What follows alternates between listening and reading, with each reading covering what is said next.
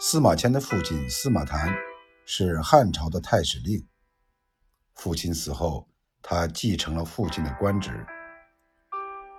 司马迁饱览史书，游历全国，积累了丰富的历史素材。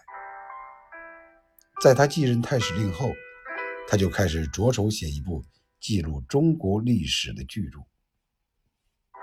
但就在这时，由于公开为战败而不得已投降匈奴的李陵辩护，司马迁被汉武帝处以残酷的腐刑，也就是阉割。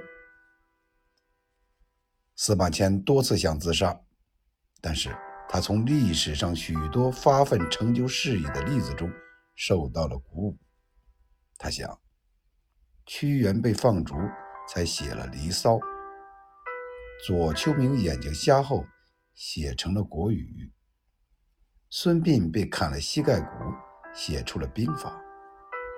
我为什么不能把这部史书写出来呢？司马迁辛辛苦苦十几年，终于完成了历史巨著《史记》，详细的记述了从传说中的黄帝至汉武帝时期，共计三千多年的历史。